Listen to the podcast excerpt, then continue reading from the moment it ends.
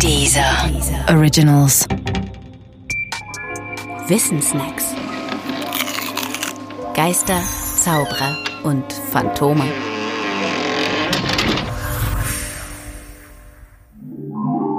Levitiertes Wasser.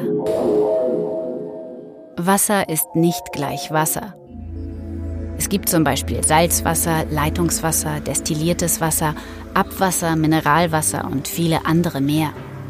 All diesen verschiedenen Wassern ist eines jedoch gemeinsam. Sie unterscheiden sich von den anderen Wassern durch ihre jeweiligen chemischen oder biologischen Zusätze, also durch das, was in das chemisch reine Wasser noch alles von außen zugegeben wurde.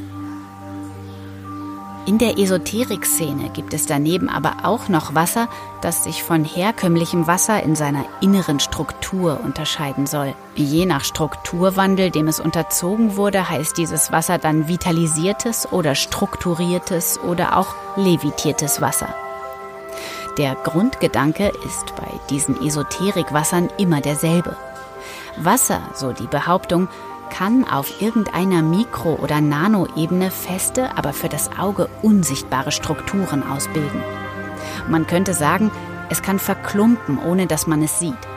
Diese Klumpen heißen vornehm Cluster und angeblich entstehen sie besonders gerne dann, wenn man Wasser durch Rohre pumpt.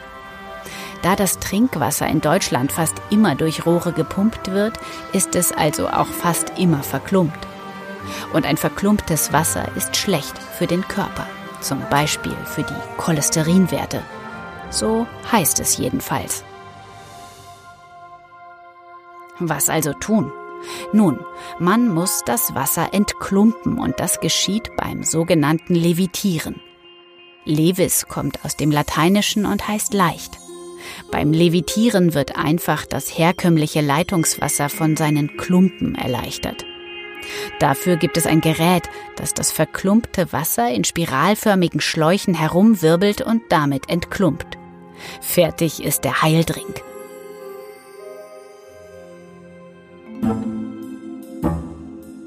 Das sagen jedenfalls die Verkäufer dieses Wasser oder dieses Levitiergerätes. Die klassische Wissenschaft hat natürlich auch eine Meinung dazu.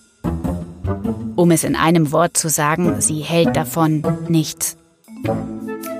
Innere Strukturen wie die Clusterklumpen seien weder theoretisch wahrscheinlich noch praktisch nachweisbar. Und überhaupt seien doch wohl Verkäufer von levitiertem Wasser mit allen Wassern gewaschen. Denn levitiertes Wasser unterscheidet sich von herkömmlichem Wasser nur in einem, dem Preis. Und damit ist auch alles gesagt.